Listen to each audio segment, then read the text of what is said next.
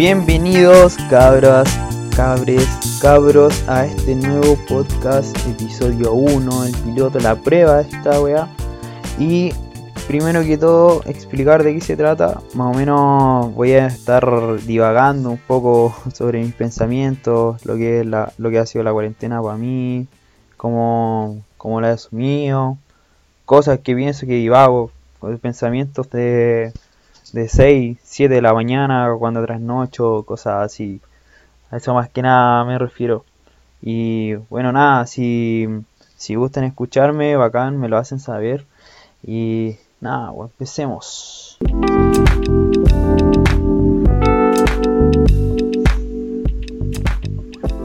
¿Saben que el otro día estaba pensando que qué pasaba si, si el humano, el ser humano, al, al avanzar la tecnología, puede hacer que el envejecimiento no sea tan duro o sea más lento.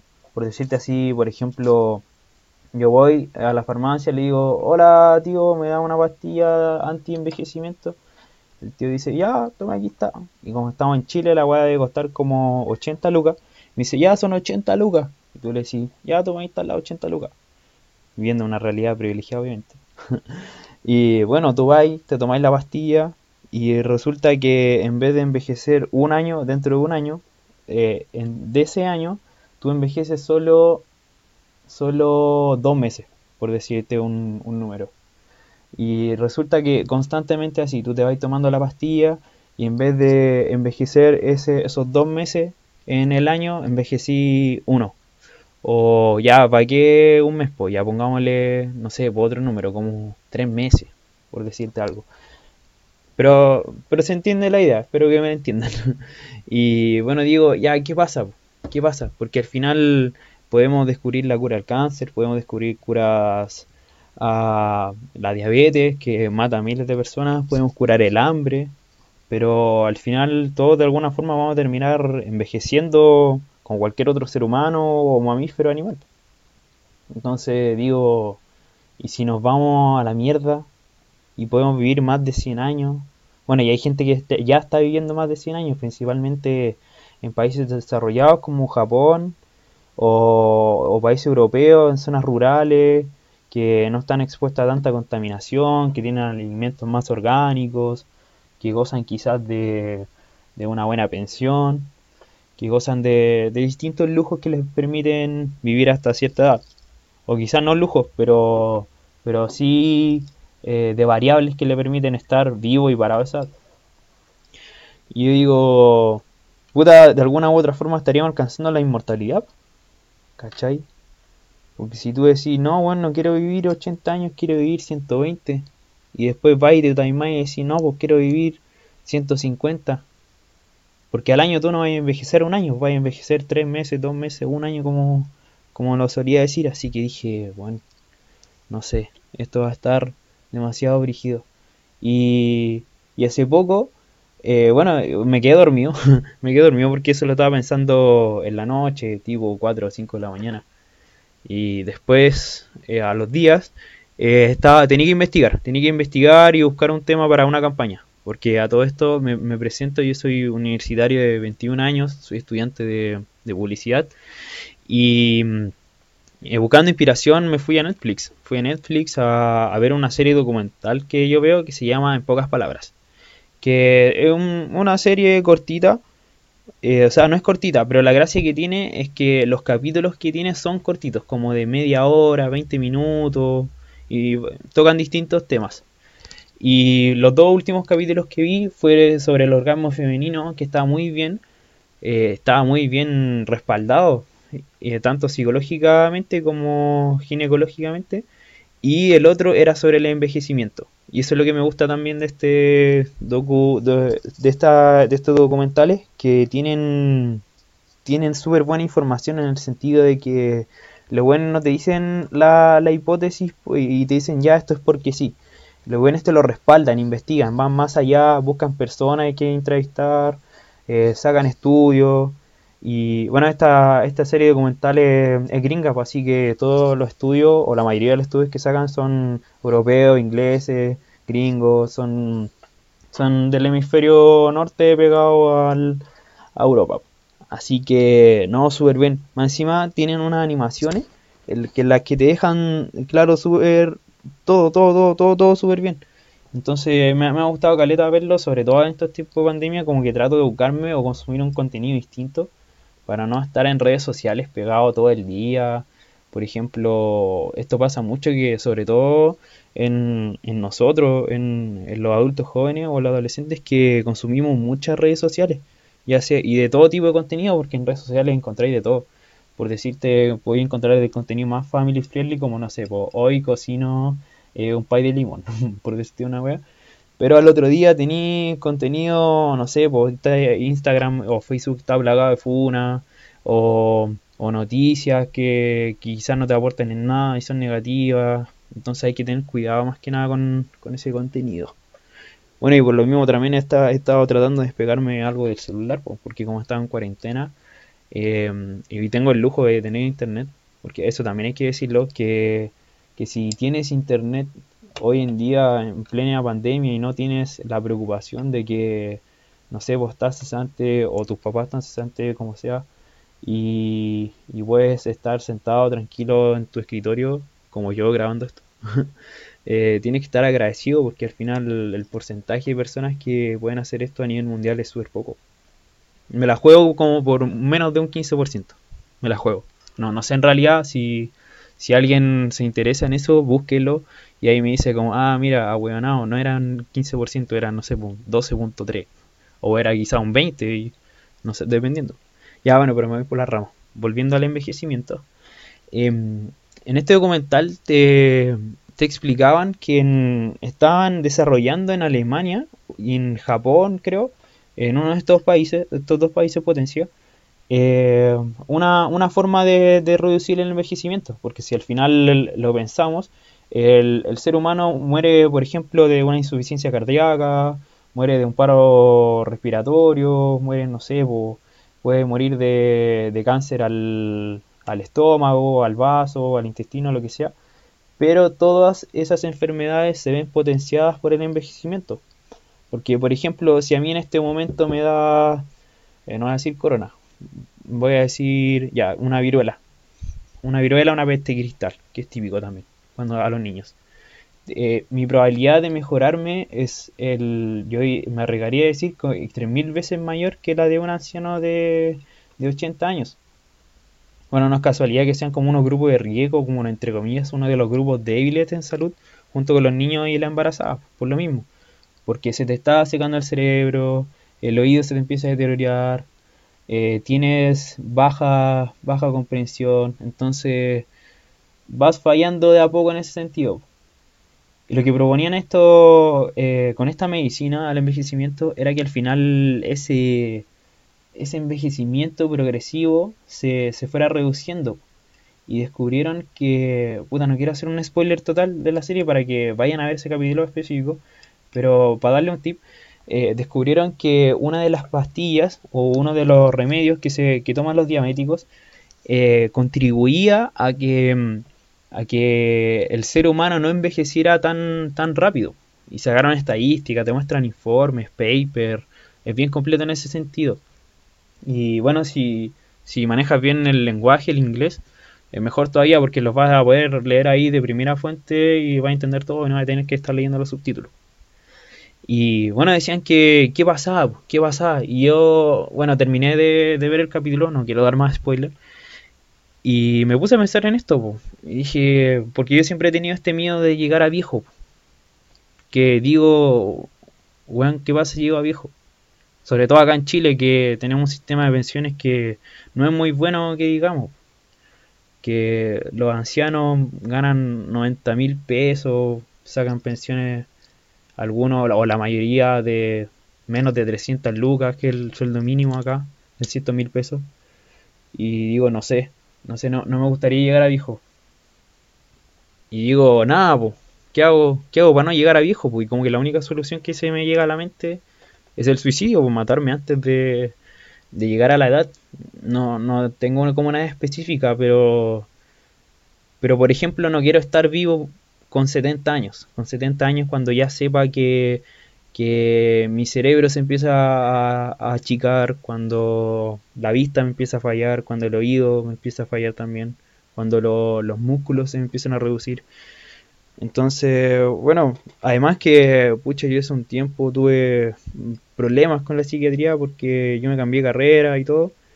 Y, y no, no estuve acorde al, al, sentido de llegar a viejo. Entonces dije, puta, ¿qué pasa si a la inmortalidad? Y me puse a investigar un poco más. Me puse a investigar un poco más. Y dije, weón, el, el estudio es brígido. Pero yo después me puse a pensar y dije que llegar a tener ese nivel como de inmortalidad, entre comillas, es como lo mismo que llegar a ser rico. En el sentido de que ya lograste todo. Como que lo que venga de, de ahí para adelante da lo mismo o deja de tener sentido porque no, no tienes límites de nada. A menos que, como, lo estaba diciendo, te, te suicides antes, pero por eso ya es decisión de cada uno. Y, y digo, no sé, porque ya pongo, hago el paralelo con el hecho de llegar a ser rico. Por ejemplo, tú, tú te esforzaste toda tu vida, desde que saliste del colegio, saliste de cuarto medio, cumpliste 18, te pusiste a trabajar, no sé, eh, eh, fuiste futbolista o fuiste a la U, hiciste tu emprendimiento, da lo mismo, y lograste como la libertad financiera, y no necesitáis prácticamente nada más. Y tú te sentáis un día en, tu mansión, en tu mega hiper departamento, con yate, con tenéis dos tigres y tres panteras ahí, no sé, dando vueltas, y decís, puta, ¿y ahora qué hago? Porque prácticamente lo lograste todo, lo, lo, único que te queda es como seguir recorriendo el mundo, porque ya, ya lo he recorrido todo prácticamente. Entonces digo, bueno, ¿qué pasa si llego a ese nivel de inmortalidad? ¿Qué pasa si, si llego y digo, bueno, no me gustó y, y después me arrepiento y digo, es que quiero envejecer, pues. Pero resulta que no podí, porque la pastilla era tan buena, tan potente, que no te deja envejecer al, ritmo natural, por decirlo así. Y tampoco tiene muchos efectos secundarios. O ya pongamos que tengan efectos secundarios. Pero que no tiene efectos secundarios muy graves como por ejemplo que te deje ciego. Tiene efectos secundarios como que... Como que te acelere el, el cuerpo. Así como tomarte una Red Bull. O una Monster, una energética. Ese es el mayor efecto secundario que tiene. Entonces prácticamente igual estáis gozando de todo el, medicamento. Y bueno, igual es lógico, porque tú pagaste por él, se supone que no es una estafa, que rinde. Así que dije, a ver qué pasa. Y me puse a pensar qué haría, bueno. Me puse a pensar qué haría y dije, ya, lo típico, viajar por el mundo, si es que tengo la plata obviamente. El resto me dedicaría como a ayudar a la gente pero no desde el sentido político, sino que tratar de ayudar en el uno a uno. Yo siempre he tenido esta idea de, querer ayudar a la gente en el, sentido de ser el salvavidas de alguien.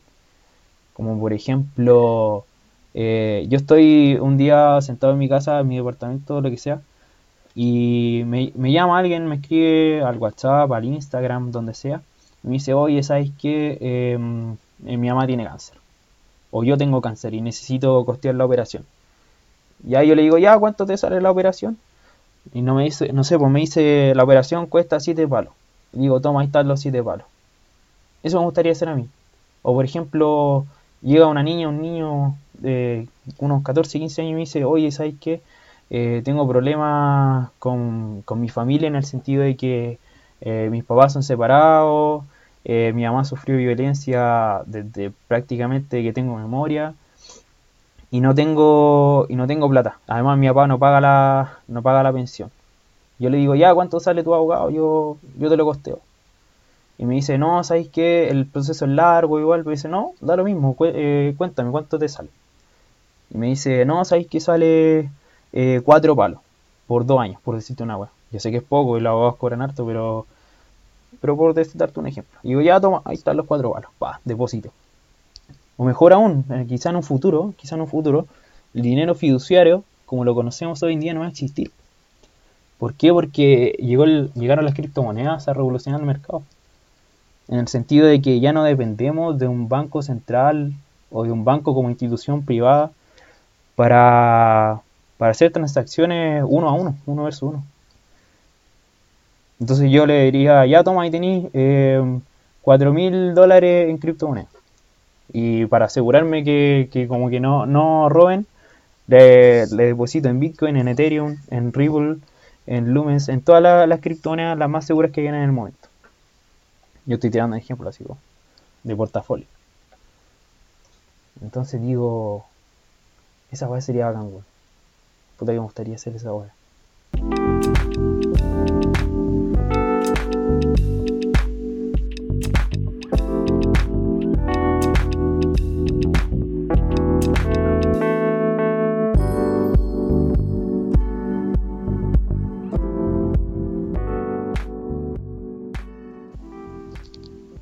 Otra cosa que he pensado esta cuarentena es qué pasa con las parejas, weón.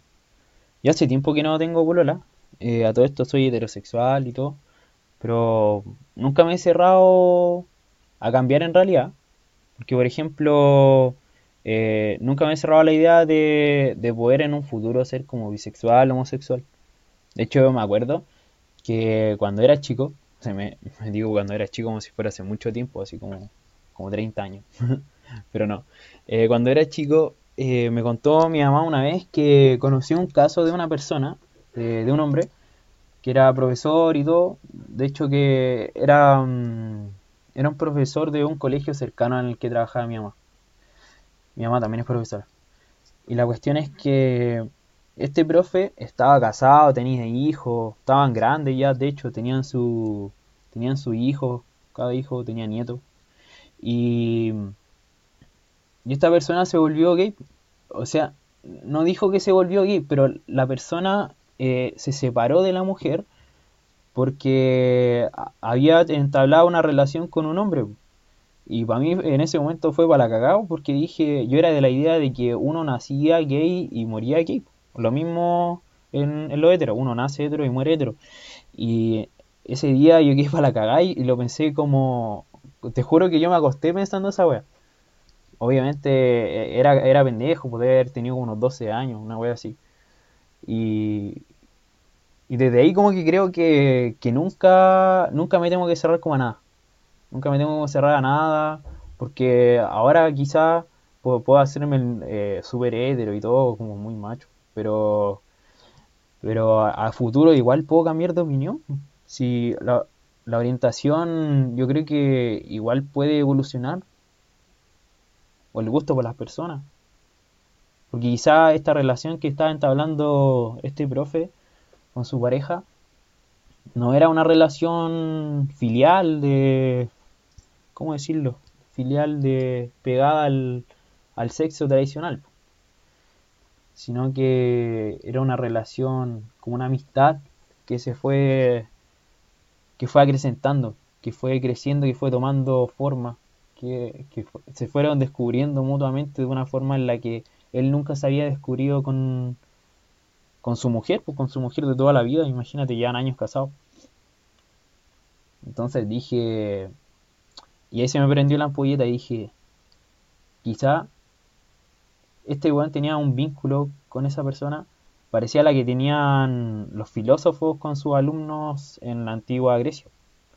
Y quizás no muchos saben este datazo, pero, pero en la antigua Grecia no se, no se tenía sexo, no se tiraba con, mujeres por placer, sino que se, tenía sexo con ellas netamente por una cuestión reproductiva, para tener hijos.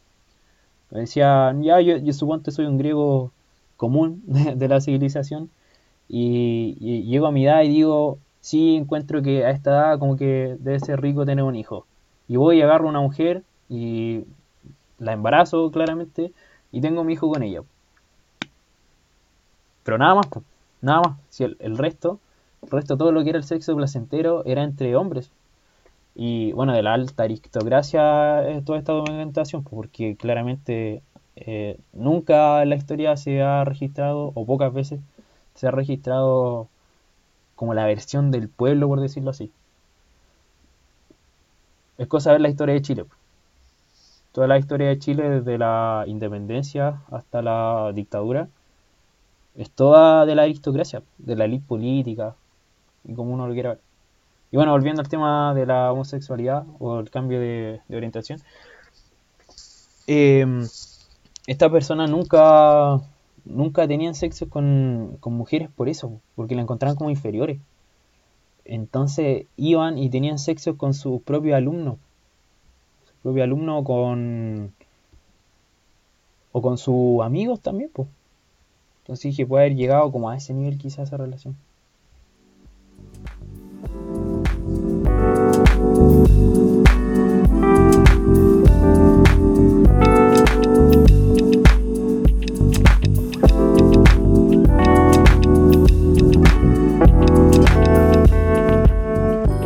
quizás todo esto que digo de los griegos, de lo que pasó con esta persona puede ser rollo mío, que pasé cuando cabro chico. Pero igual llegué a una buena conclusión y, lo, que me, lo que me dejó eso es que me puede abrir de mente. Eh, abrir de mente en el sentido de que quizás yo no voy a ser heterosexual toda la vida. Puedo abrirme a la bisexualidad a otra cosa, uno nunca sabe. Y bueno, volviendo a las parejas. Volviendo a las parejas eh, hoy leía todo esto de la cuarentena que muchas personas en China, muchas parejas en China se están divorciando. Y dije, weón, pero qué weón, como no encuentro que esto sea noticia. O sea, caleta de parejas si se divorcian al año, ¿qué, tiene de raro? Y claro, pues empecé como a pensarlo un poco más. Y bueno, la noticia no la leí porque la vi en Instagram y dije, ya, chao, era. Y seguí viendo memes. Pero después me detuve y dije, Claro, es lógico. Bueno, quizás para algunos no es tan lógico, pero, pero para mí llegué a la conclusión de que sí era lógico, en el sentido de que tenéis que estar con, tu, con una persona que quizás te cae mal, que quizás ya no la entendí, o descubriste que no era la persona con la que te casaste o la, con la que empezaste a liar. Y tenéis que decir, weón, ¿por qué voy a tener que seguir viviendo con esta persona más encima en cuarentena, encerrado, eh, confinado, esperando a que la pandemia pase afuera para, para poder armar mi vida o seguir haciendo mi vida? Y dije, weón, no, yo voy y me divorcio.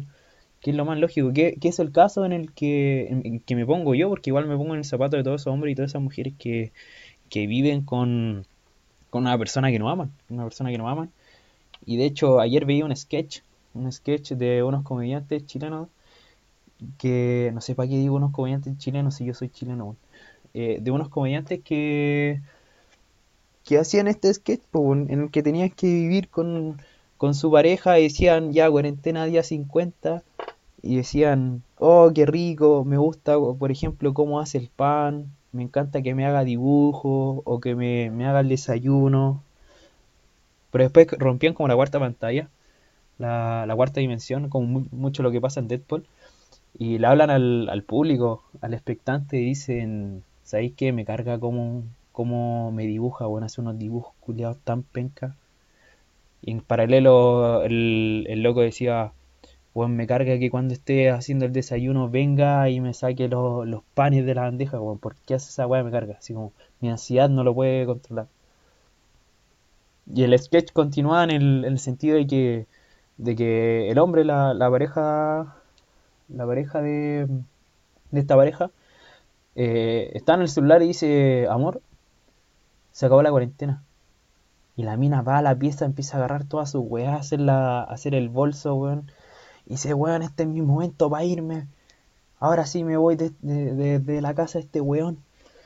Y weón vuelve, vuelve, va al living, se está despidiendo con la mascarilla, se saca la mascarilla y dice, amor, me voy. Y el loco todavía está en el celu. Le dice, oye, pero amorcito, ¿sabéis que esto no, no era mentira? seguimos en cuarentena. Y la mina dice, ¿pero cómo?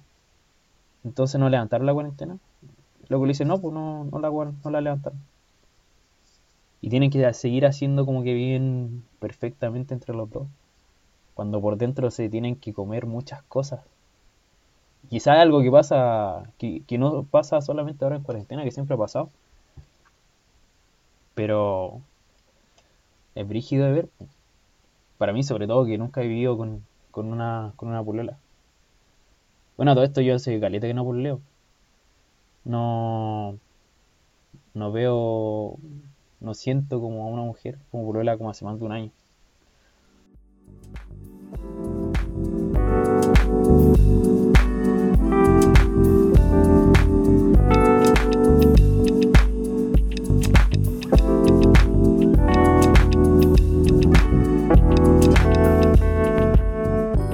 Así que le dejo todos mis pensamientos, que, que reflexionen y hagan cosas, hagan cosas esta cuarentena porque así como vamos y con el ministro que tenemos vamos a tener para rato.